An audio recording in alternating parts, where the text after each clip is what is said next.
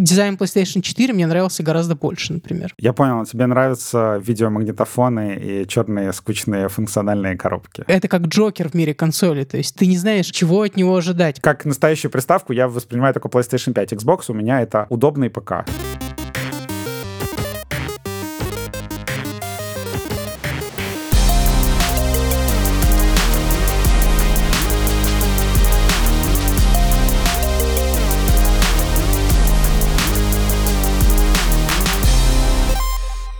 Всем привет! Это подкаст Кинопоиска про игры плюс-минус игры. Меня зовут Марат Шабаев, я кинокритик и куратор направления игры в Кинопоиске. А я Вадим Елистратов. В этом подкасте мы с Маратом будем спорить, ругаться, надеюсь, не драться и обсуждать разные вопросы про игры. Какая игра лучшая в истории, какая консоль лучшая в истории. Будет такой формат у нас дебатов. Мы сегодня будем спорить Xbox или PlayStation.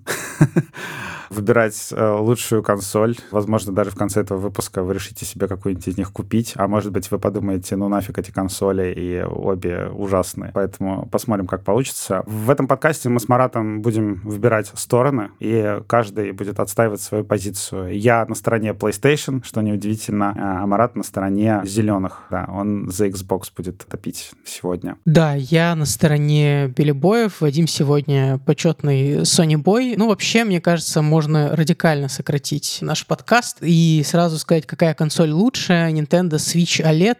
Ну все, друзья, до свидания. С вами были Марат Шабаев, Вадим Иллистратов. Подписывайтесь, до новых встреч и так далее. Всем пока, ставьте лайки, да.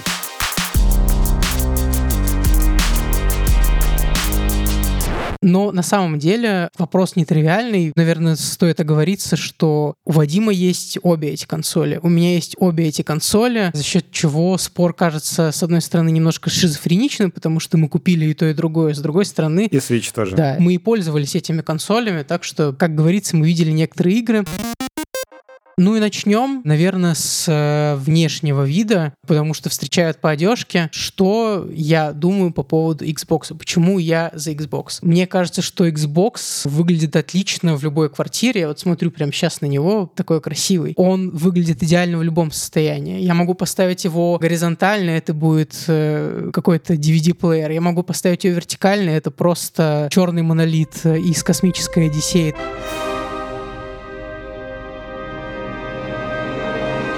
Ты смотришь на него, он такой загадочный, с другой стороны величественный и так далее, и так далее. Ну и да, и что еще важно, он, например, не требует никакой подставки. То есть ты достаешь его из коробки, ставишь его как хочешь, все прекрасно работает. А вот дизайн PS5 у меня вызывает вопросы, потому что Xbox у меня пережил две разные квартиры и везде смотрелся уместно. PlayStation 5 я спрятал в шкаф, ну, так, чтобы она вентилировалась, потому что я не очень понимаю, как оно стоит, оно неустойчивое. Когда кошка наступает на PlayStation 5 у меня PlayStation 5 начинает качаться, как корабль Снегирь просто натурально. Во время качки странные какие-то углы, которые вот-вот могут обломаться. Короче, меня как-то это вызывает большие вопросы. Вот дизайн PlayStation 4 мне нравился гораздо больше, например. Я понял, тебе нравятся видеомагнитофоны и черные скучные функциональные коробки. У меня вот этот вау-эффект, от такой очень компактной игровой консоли, которая не шумит, которая такая вся черная и похожа на такой high-end видеомагнитофон, у меня это все впечатление было от One X. Поэтому, когда я притащил Series X, у меня ощущение было, как будто я фильтры поменял в кране. То есть я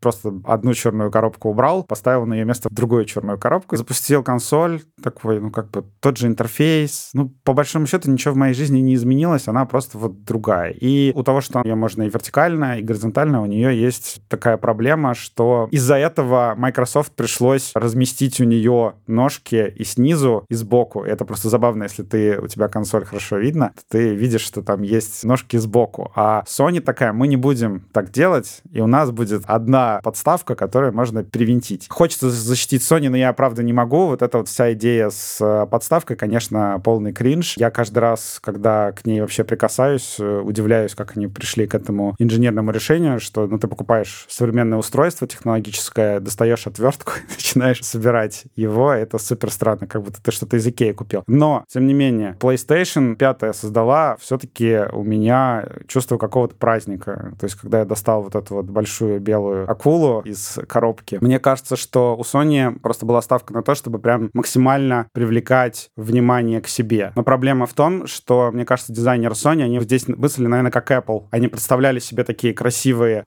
просторные калифорнийские дома с белыми стенами и такие, блин, как будет классно смотреться PlayStation 5. И потом сразу же, как только консоль поступила в продажу, начали появляться видосы, где она стоит там просто в куче хлама, в какой-нибудь однушке, обои слезают со стен, и стоит PlayStation 5. И, конечно, в таком контексте она странно смотрится, но мне кажется, что это тоже как бы своего рода высказывание, что у тебя интерьер, он должен как-то соответствовать внешнему виду PlayStation 5. По-своему в этом что-то есть. Но мне кажется, что вот недавнее фото-видео из Твиттера про парня, который во время землетрясения выбежал из дома только с PlayStation 5, говорит о многом. То, что она настолько привлекает внимание, что она у людей может быть самой важной вещью в жизни. То есть ты, смотря на вот эту фотографию, подумал, что этот парень — это буквально я, да, когда ее увидел? Это был буквально я. То есть это мой брат от других родителей, потому что он мыслит так же, как я. Я бы тоже PlayStation 5 в первую очередь схватил. Там же Человек-паук.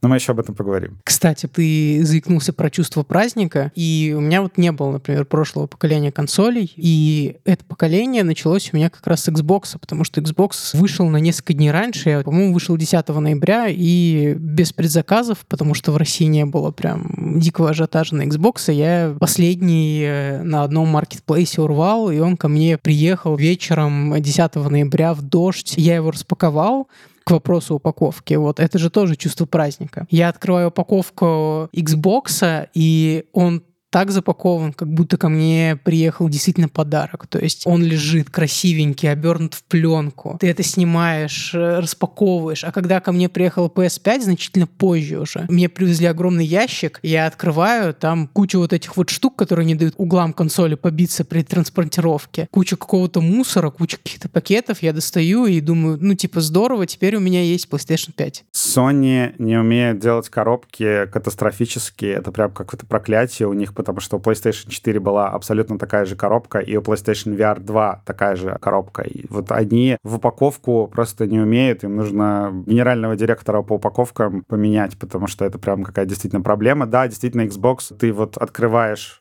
вот этот ларец, и он такой, как черная жемчужина в раковине лежит такой, ты его достаешь, обнимаешь. Ну ладно, что мы все про э, внешний вид да внешний вид, как бы не за это мы любим консоли, любим их, собственно, за контент. Ну то есть, что находится внутри, во что можно поиграть и так далее, и чем мне нравится Xbox. Во-первых, продолжая вот этот вот воспоминанческий нарратив, да, я вот получаю 10 ноября консоль, я оплачиваю подписку Game Pass, потому что я о ней был наслышан, и я офигеваю, потому что в тот момент я не играл активно года три, у меня не было ни игрового ноута, ничего, я как бы решил вернуться к видеоиграм, я подрубил Game Pass, и я такой, черт возьми, здесь есть все, здесь есть Ведьмак 3, про которого много слышал, но ни разу не трогал. Здесь есть Forza Horizon 4, здесь есть то и то и то. И, в общем, поставил это все на скачку, и там через несколько часов играл уже и одновременно и катался в гоночках, и одновременно побегал, пострелял, и поиграл в Ведьмака, потратив денег намного меньше, чем если бы я покупал три отдельные игры. И, и это только пример, потому что, мне кажется, игры попробовав за первую неделю неделю Xbox столько, что просто как будто тебя пустили за шведский стол. Ты немножко ушел оттуда в, с чувством приятного пересыщения, и было очень здорово. Почему мне нравится вообще Game Pass? Microsoft стабильно пополняет ее играми. Ну, хорошо, даже тут уточню, потому что и PlayStation тоже пополняет свою консоль играми, но что мне нравится, это наличие эксклюзивов в подписке с первого дня. Ну, то есть выходит Forza Horizon 5, прекрасная игра, в которую я проиграл 140 часов. Я не заплатил за нее ничего. Ну, то есть, если мы считаем, что подписка бесплатная, ну, этот момент опустим, наверное. Интересная логика, да. Действительно, ничего не заплатил, просто... Да, она неправильная, но в любом случае я плачу за подписку и там, и там, поэтому, ну, типа базовая, как будто она стоит, ну, размазывается стоимость, как платить за коммуналку примерно. И мне нравится, что все эксклюзивы появляются в первый день, и в этом плане до недавнего времени, вот до выхода Старфилда, ты мог получить любую игру AA-класса в том числе, вот так вот просто держи, кушай, включая как бы такие сюрпризы э, типа Hi-Fi Rush, то есть вообще прекрасный кейс, когда игру в один день анонсировали, в один день показали, в один день выпустили на консоли, и потом через день ты мог играть. Окей, допустим, я в Hi-Fi Rush сыграл, наверное, месяц через три, но тем не менее, тоже по подписке. И это одна из моих любимых игр этого года, точно. Game Pass прям супер мне нравится. Ну и, конечно, для человека, который вот опять описывая свою ситуацию, думаю, я не один такой, я пропустил все консольные поколения Xbox, потому что сразу начал Series XS. И обратная совместимость со всеми предыдущими поколениями — это суперская фича, потому что я могу играть не только игры с предыдущего поколения, но и что-то постарше. То есть захочу поиграть в первый Halo, пожалуйста. Захочу поиграть в второй Halo, пожалуйста. То есть э, вплоть до первого Xbox поддерживается куча-куча игр. Мне нравится разнообразие твоих примеров. И третий Halo, и четвертый Halo. И Halo Reach еще, да. Были перечислены все игры на Xbox, да. У PS5 в этом плане с обратной совместимостью, мне кажется, дела похуже. Если что, AAA игры — это вот самые большие высокобюджетные, самые дорогие игры, которые Microsoft действительно выпускает в подписке в первый день. Действительно много проблем, но Sony, я так понимаю, что будет все-таки это решать через облако. То есть ты там в подписке с облачного сервера все-таки сможешь в какие-то старые игры поиграть. В этом плане, мне кажется, что ну, тут у Марата еще такой вайб человека, который ворвался в игры спустя какой-то перерыв. И поэтому у меня тоже было такое головокружение, когда Xbox One X купил.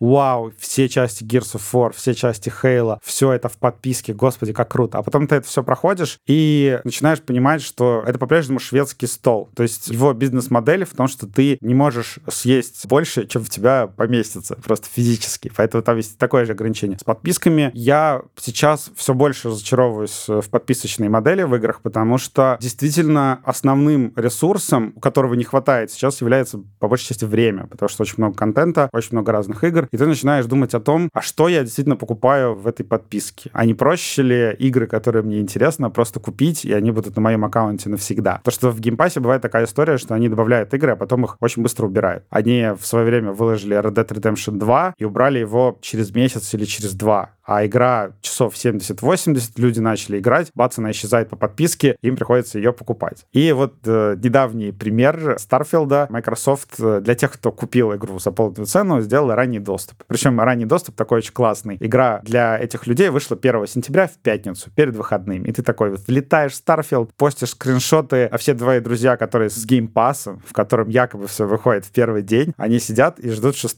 сентября, причем 6 сентября, по-моему, была среда, то есть прям супер неудобная дата выхода. И Microsoft сама понимает, что вот можно еще брать деньги за полную игру таким образом. И вот это вот обещание про то, что все игры с первого дня с Game Pass, оно уже ломается. Ну и к тому же Sony выкатила ответочку. То есть вот этот PlayStation Plus Extra и Deluxe, расширенные версии PlayStation Plus, они тоже существуют и там тоже раздают игры пачками. К Microsoft пока просто вопросы, вообще вот эта подписочная модель, она будет работать нормально или нет, потому что Halo Infinite, потрясающий пример, игру делали там сколько, 6-7 лет, выпустили ее в первый день в подписке, и все такие, вау, вот, пожалуйста, это будущее Game. В итоге компания в игре просто, ну, недоделана физически, то есть там из нее вырезали практически все. Все действия игры разворачиваются в одном биоме, у тебя ощущение, что ты 20 часов бегаешь по одной локации, и она действительно голая. Там настолько страшная ситуация, что под конец игры у тебя начинают повторяться локации. Флагманская игра, она была нарисована на коробке Xbox. И причем Марат, когда купил Xbox Series X, там было нарисовано Halo, а поиграл он в нее только через год, потому что Microsoft не успели ее выпустить к выходу консоли. Ну, я целый год заряжал свои мечты, и я смотрел на эту надпись, и я думал, что через год я поиграю поклонников Halo. Вот, понимаешь, ситуация с Microsoft какая-то, что люди купили в 2020 году Xbox Series X, и какая была самая главная стартовая игра на консоли? Это Assassin's Creed Valhalla. Она реально стала там хитом по продажам, и Ubisoft прикрыли пятую точку Microsoft на старте, потому что хоть какая-то большая игра была, которая ну, хорошо была воспринята в сообществе Xbox, и люди в нее играли. В общем, пока что ситуация такая, что вроде бы как бы есть обещание вот этого, то, что у нас классная подписка, в нее падают игры, и есть определенные плюсы. То есть, условно, Plague Tale вторую я прошел в Game Pass е.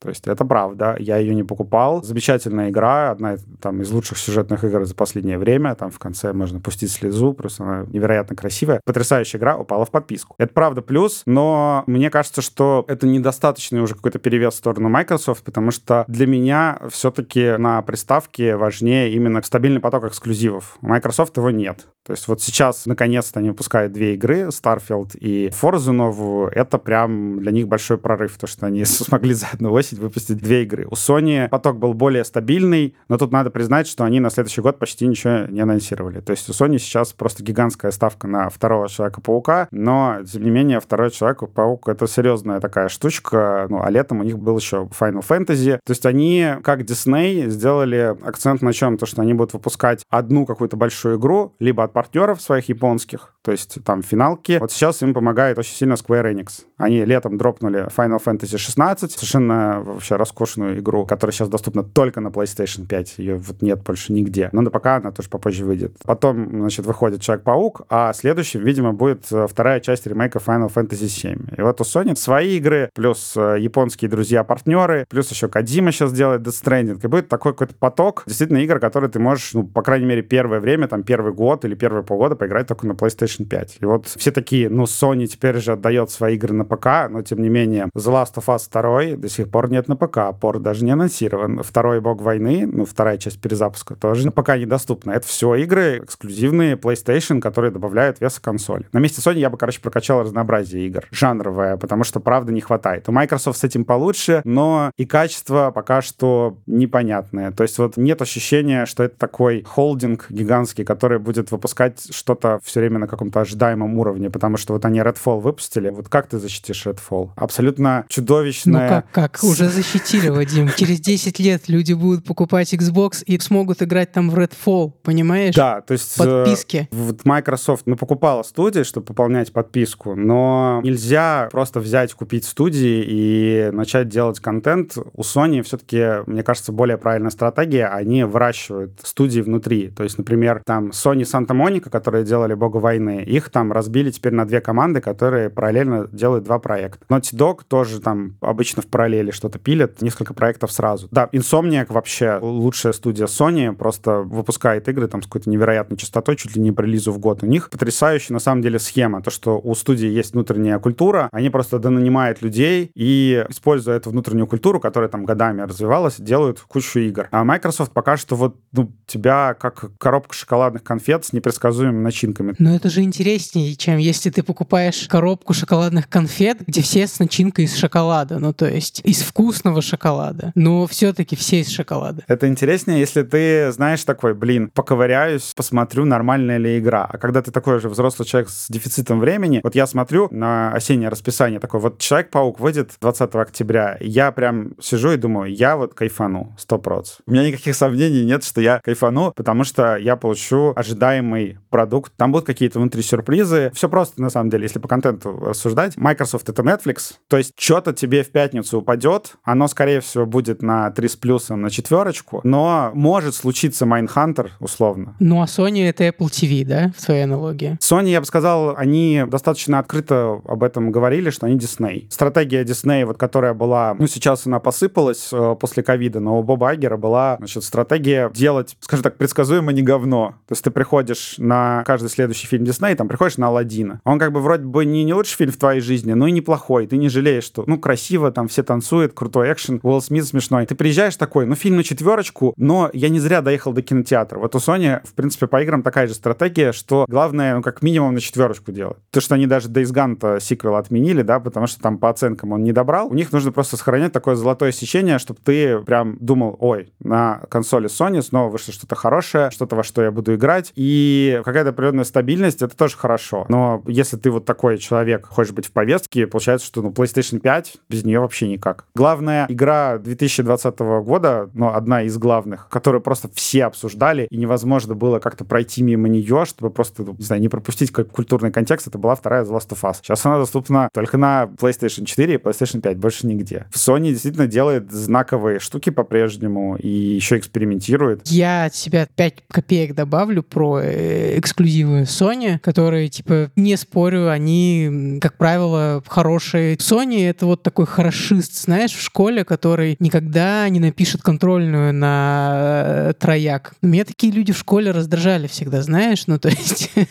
я всегда был за людей, которые от говна к гениальности скачут, и мне кажется, что вот Microsoft — это мои ребята, потому что у них уровень качества настолько непредсказуемый, что это, с одной стороны, и минус, с другой стороны, это и плюс. Это как Джокер в мире консоли, то есть ты не знаешь, чего от него ожидать, потому что иногда, играя в вот эти самые голливудского уровня, большие блокбастеры с видом от третьего лица, приключенческие игры, там, где из каждого пикселя на тебя льются просто доллары этого продакшена, я иногда вот начинаю откровенно скучать, потому что Final Fantasy 16, который ты назвал восхитительный, я тут э, сразу ремарку поставлю, что это мнение не является мнением соведущих подкаста, а мнением только Вадима, потому что, по-моему, это игра, которая вызывает ужасную скуку. Она не удивляет, она просто скулы сводит. Это кино. Я заснул два раза, когда играл в игру. Это прям удивительно. Никогда в жизни со мной такого не было. Это просто поразительно. Это отдельная история, да. Это может целый подкаст да. написать про Final Fantasy 16. Человек-паук 2, который я тоже буду играть в октябре. Куда ты денешься? Я прям супер понимаю, как эта игра будет выглядеть. Она будет выглядеть как Человек-паук 1 и как Человек-паук Майлз Моралес, но там еще есть э, Веном, Крейвен и Ящер. Ну, то есть это как, не знаю, это, мне кажется, мало чем для меня лично отличается от какого-нибудь нового сезона Fortnite, знаешь, когда выходят там какие-то новые скины, персонажи, что-то такое еще. Нифига себе сравнение. Давай обсудим, что еще есть, кроме консоли. У тебя идет в довесок. Я прям большой фанат наушников Xbox. Наушники Sony у меня тоже есть. Э, я ими тоже пользуюсь, но как-то, честно говоря, с удовольствием намного меньшим, хотя звук у Sony, естественно, лучше, как мне кажется. Но у Xbox опять меня покоряет некое удобство. У Xbox, у наушников как бы есть кнопка включения и всего два колесика. Правое колесико ты регулируешь громкость, левое колесико регулирует канал входной одной. Потому что наушники Xbox можно подключить сразу к двум каналам. То есть, например, можете подключить э, наушники одновременно к Xbox и к телефону, и с телефона слушать подкаст, ну, как бы с Xbox играть, и можете выстроить э, этим наушникам уровень звука с двух источников. Что вы хотите получать больше, что меньше, можете хотите 50 на 50 слушать. В наушниках Sony я до сих пор не могу понять, на какие кнопки жать, когда я хочу что-то сделать, потому что их штук 10, они еще с э, двух разных сторон, и я плюс-минус разобрался на ощупь, как регулировать звук, потому что там есть выемка такая между кнопочками. В принципе, можно как-то тактильно запомнить. Ну, выключить их, например, вслепую я не могу. Это надо снимать, смотреть, особенно если ночью играешь без света, присматриваешься, включаешь телефон, смотришь, где там эта кнопка дурацкая. Ну, с Маратом я, конечно, согласен, что управление у Sony просто катастрофа. Более того, я до сих пор не знаю, где у PlayStation 5 находится кнопка включения. Я постоянно случайно нажимаю не ту. Я понятия не имею, где у PlayStation 5 находится кнопка доступа к приводу, ну, то есть, которая вытаскивает диск. Я каждый раз врубаю на телефоне фонарик, потому что там вообще ничего не видно, и пытаюсь понять, как же мне что-то включить. У Sony с этим есть проблема. Но плюсов тоже немало. Во-первых, DualSense действительно классный геймпад. Его поддержка уже никого не удивляет, уже перестали люди писать в рецензиях про то, что вау, смотрите, что может сделать DualSense. Но во многих играх он действительно ну, приятное дополнение. Я почти уверен, что в Человеке-пауке во втором геймпад будет использоваться на 100%, и это будет дополнительный э, эффект погружения, потому что в Майлзе Моралезе я прекрасно помню вот эти вот моменты, когда ты смотришь кат-сцену, Человек-паук подбегает к ноутбуку, начинает бить по клавиатуре, и ты чувствуешь через геймпад прям как клавиши на ноутбуке нажимаются. Много таких прикольных моментов. В этом плане классно. Плюс, условно, когда ты играешь в шутеры типа Call of Duty, по в Call of Duty потрясающая реализация ну, поддержки DualSense, то, что ты действительно как будто держишь оружие в руках, как бы это ужасно не звучало. В видеоиграх это весело по-прежнему по-прежнему. На Xbox что появилось? В прошлом поколении они сделали вибротриггеры. То есть ты, когда нажимаешь на курок в шутере, ты чувствуешь вибрацию от выстрелов, но курок никак не сопротивляется тебе. То есть ты просто его прожимаешь, все нормально. Sony пошла дальше, они поставили там эти магниты, которые под напряжением, там повышается сопротивление. И они могут курок, во-первых, они могут его замедлить очень сильно, то есть тебе нужно будет с большим усилием его продавливать. Во-вторых, могут прямо вообще остановить. То, что там, например, в некоторых играх есть э, такие моменты, когда тебе нужно прям сильно нажать на курок, и он как будто у тебя в руке как будто что-то лопается. Короче, много таких приятных тактильных ощущений, но мне кажется, сторонние разработчики немножко на это дело подзабили. То есть даже когда в Final Fantasy играешь в 16 вроде бы эксклюзив, но там уже сделано так вот, ну, типа, как в мультиплатформенных играх. Просто есть и есть. Не то чтобы это прям сильно все изменило, по крайней мере, Sony попыталась сделать что-то новое. И хаптик был движением в правильном направлении. Мне не нравится, что Microsoft не сделала вообще ничего. Sony по HDR, по стандартам картинки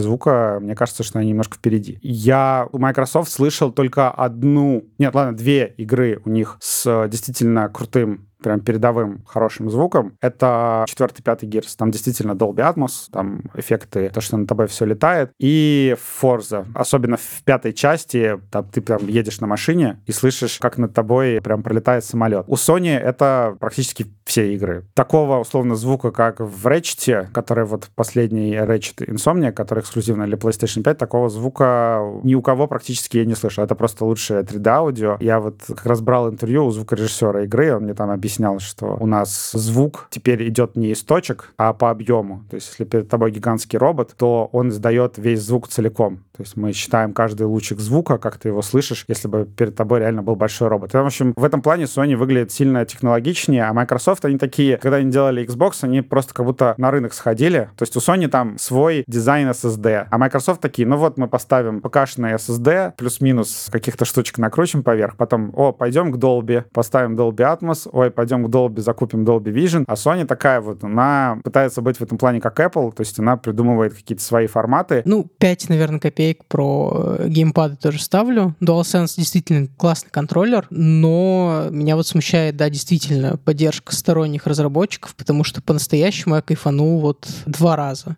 использую DualSense на Астроботе и на э, последнем Ratchet Clank прям сильно кайфанул, потому что там прям очень классная отдача курков, и вот это половинчатое нажатие и нажатие целиком, это прям супер. Понятно, что контроллеры Xbox тут объективно более такие консервативные, но что мне нравится, опять-таки, если искать какой-то плюс, мне нравится кастомизация. Я, кстати, не понимаю, почему так происходит. Microsoft регулярно выпускает какие-то новые версии контроллеров, чисто визуально, которые отличаются не только цветом, то есть не только там, типа, теперь зеленый контроллер от Xbox Series, теперь красный, теперь розовый и так далее. Хотя, опять-таки, мне кажется, количество цветов намного больше, чем то, что предлагает PlayStation, но и всякие лимитки прикольные. Sony не умеет делать лимитки вообще. Я постоянно играю на лимитках. Любимый контроллер, на котором постоянно играю, это полупрозрачный от Horizon 5. Когда едешь на машине, можешь смотреть, как внутри дребезжат моторчики, все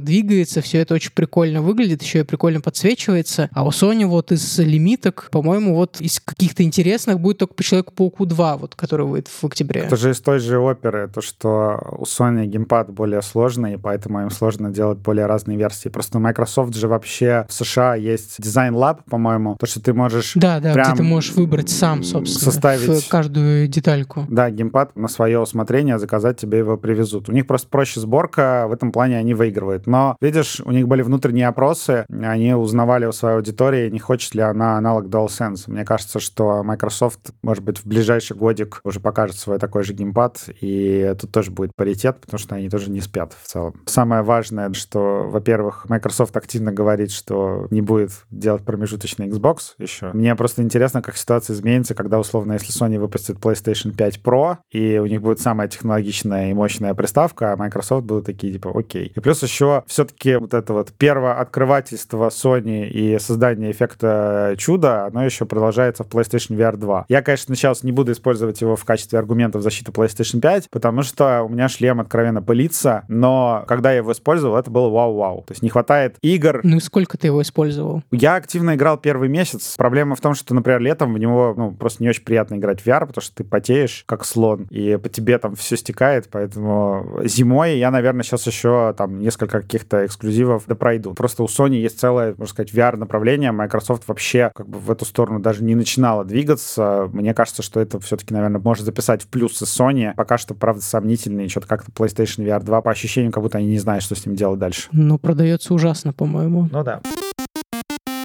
Ну и давай, наверное, про разные версии консолей, про PS5 Pro, которая будет, и Xbox Series Pro, который не будет. Ну, что поделать? Ну, вот так вот. Наверное, еще прослоненка в комнате про Xbox э, Series S. Опять-таки, наверное, надо ремарку сделать для слушателей, которые не знают, о чем речь. Microsoft выпустила две версии консоли, в то время как Sony выпустила PS5 с дисководом и PS5 без дисковода, который, в общем-то, ничем не отличается, кроме внешнего вида и наличия дисковода. Microsoft выпустила две разные версии консоли. Было довольно авангардное решение. Мне кажется, оно авангардное до сих пор смотрится довольно странно или интересно, как не посмотреть. Это Xbox Series X, который большой, черный и так далее, который расхваливал. И Xbox Series S. Он, наверное, на треть тоньше и больше похож на магнитофон, который стоял у вас советский на, на кухне, вот прислоненный к батарее. Маленький белый видеомагнитофон, да. Да, а вот мне больше на радиомагнитофон, конечно, напоминает. Типа на радиоустройство какое-то. Series S, мне кажется, сейчас не лучшее время использовать в качестве плюсов Xbox, потому что уже разработчики жалуются на то, что технологического паритета между двумя приставками уже не достигнуть. И, например, Baldur's Gate 3 не вышла на Xbox на старте просто потому, что они версию Series S не могли сделать с такими же фичами, как и для Series X. А Microsoft требовала, чтобы набор фич был одинаковый. И разработчики из Larian, кстати, Baldur's Gate 3, скорее всего, будет игрой года, она на Xbox не вышла из-за Series S, и мы как бы это точно знаем. И на Xbox она выйдет до конца года все-таки. Игра этого года, которая выйдет до конца этого года на Xbox, ну, все легитимно. Слава богу, да. В общем, Свен Винке, который глава Larian студии, он даже обращался напрямую к главе Xbox Филу Спенсеру, чтобы ему разрешили выпустить Baldur's Gate 3 на Series S без одной фичи. Series S в итоге это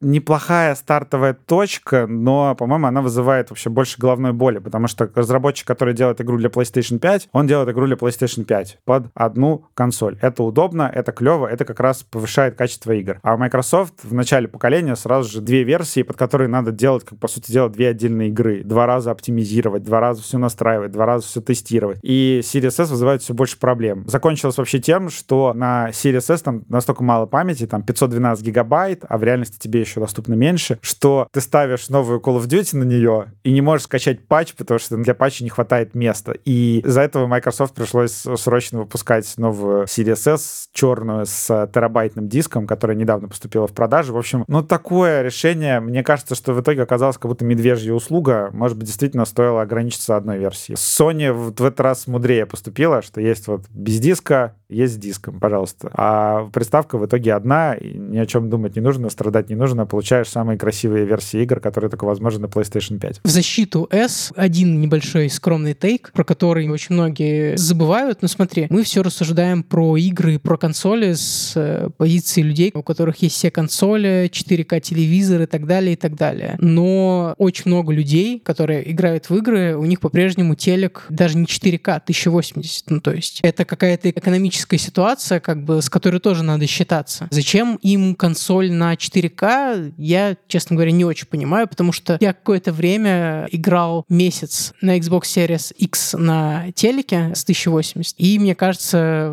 Series S, в принципе, тоже прекрасно подошла бы. Ну, короче, к чему? Мне кажется, если человек хочет играть, в принципе, в современные игры, а на Series S можно играть в современные игры, можно играть в Call of Duty, даже если удалить из жесткого диска все, кроме Call of Duty. В Hogwarts Legacy. Ну, то есть, можно же? Ну, можно. Фифу какую-нибудь. Человек хочет играть в современные игры, но не хочет, например, платить в полтора раза больше. Ну, то есть, все упирается в деньги, потому что серия S стоит примерно столько же, сколько там Switch OLED, например. Ну, незначительно они отличаются по цене. Может, даже Switch OLED кое-где подороже стоит, чем серия S. Но мне кажется, что это отличная точка входа для геймеров-новичков или геймеров с небольшими бюджетами. В принципе, в новое поколение. Да, они, может, не получат человек Человека-паука. Да, они, может быть, не получат Baldur's Gate со сплитскрином, но, тем не менее, они получат много всего другого. Короче, мне кажется, это демократическое устройство. Что бы ты, поднакопил бы или взял кредит? Я бы тут не экономил, потому что приставка покупается на несколько лет, ну, а разница прям существенная. То есть, действительно, Series X — это совершенно другой уровень. То есть, даже если у тебя 1080p телевизор, ты можешь зато включить повышенную частоту кадров и будешь играть плавнее. Поэтому я бы все-таки добавил денег и взял Series X. Потому что, ну, реально, консольный цикл, скорее всего, Series X, даже если ты сегодня купишь, он еще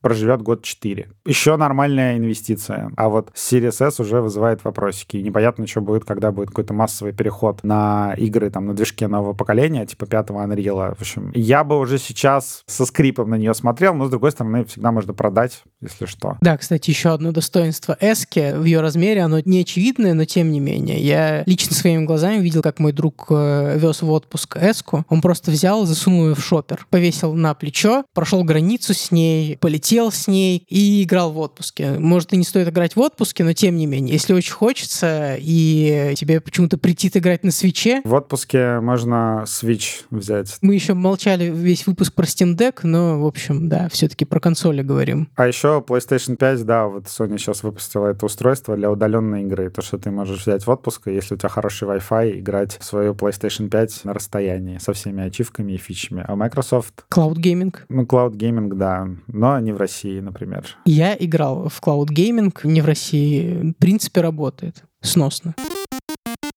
Этот выпуск мог бы идти бесконечно, но пора как-то закругляться. Давай коротко, Вам Вадим.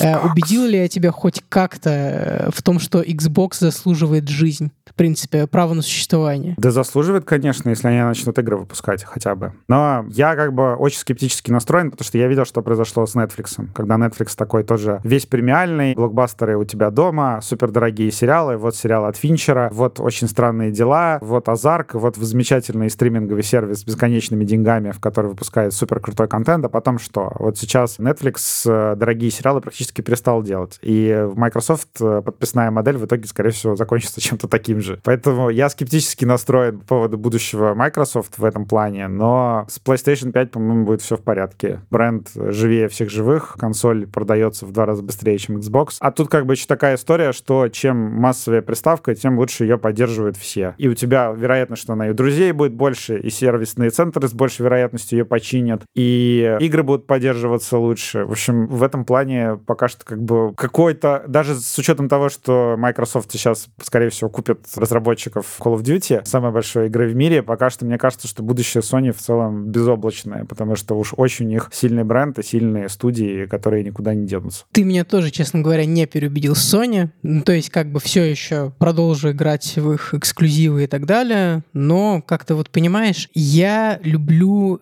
вот эту неуловимую душу, знаешь, вот как русский человек, Ой. он любит вот что-то такое, вот это нельзя потрогать. Но тем не менее. Снова начинается поиск души у гигантской корпорации, которая накупила разных студий и вообще не менеджерит никак. Ты видел Фила? Он такой душевный человек. Конечно. Джим Райан, например, будет проезжать мимо тебя на машине, он плюнет на тебя из окна своей дорогущей машины и утрется долларами. Джим Райан меня любит. Джим Райан меня любит, понимаешь? Он мне пишет смс каждое утро, говорит, ты поиграл сегодня в финалку? Ну как тебе? А Фил? А Фил, Фил с тобой по району прошвырнется, вы пойдете шавухи возьмете, он скажет, типа, слушай, я в Empire Survivor наиграл 80 часов, давай еще вместе зарубимся. Я друг Фила. Да, да он не играет сам, у него специальные люди сидят, играют с его аккаунта, чтобы все думали, что он геймер. Это лживый образ, созданный маркетологами и пиарщиками. Ну как, ты еще скажи, что люди, которые продают видеоигры, их могут не любить, Вадим. Ну нет, конечно, этого не может быть. Ну, наверное, спор про консоли еще и длится бесконечно, потому что все-таки люди всегда выбирают свои стороны, любят поспорить. Ну и в том числе это всегда упирается в какие-то денежные вещи. То есть не все, наверное, могут позволить себе купить две консоли, три консоли, четыре. Поэтому, мне кажется, многие, покупая консоль, всегда стараются найти недостаток у другой консоли и найти достоинство у своей. Но надеемся, что где бы вы ни играли, вам будет комфортно, интересно. И, в общем, мы за позитивный гейминг. Поэтому, друзья, пожалуйста, давайте Покупайте консольные срачи останутся здесь и э, в голове у Димы Иллистратова. И на этом все. С вами были Марат Шабаев. И Вадим Иллистратов. До встречи в следующем выпуске. На нас можно подписаться в Apple подкастах, в Яндекс Музыке, в Castbox и всех прочих аудиостримингах. А еще на YouTube-канале подкасты Кинопоиск. Очень ждем ваши комментарии, оценки и вопросы и пожелания по темам будущих выпусков. Писать нам можно в отзывы на Apple Podcast, на почту подкаст собака кинопоиск.ру и, конечно, подписываться на Telegram и YouTube канал Кинопоиск Игры. А над этим эпизодом работали звукорежиссер Дима Пшеничный, продюсер Елена Рябцева и редактор Даулет Джанайдаров. До скорого! Пока-пока.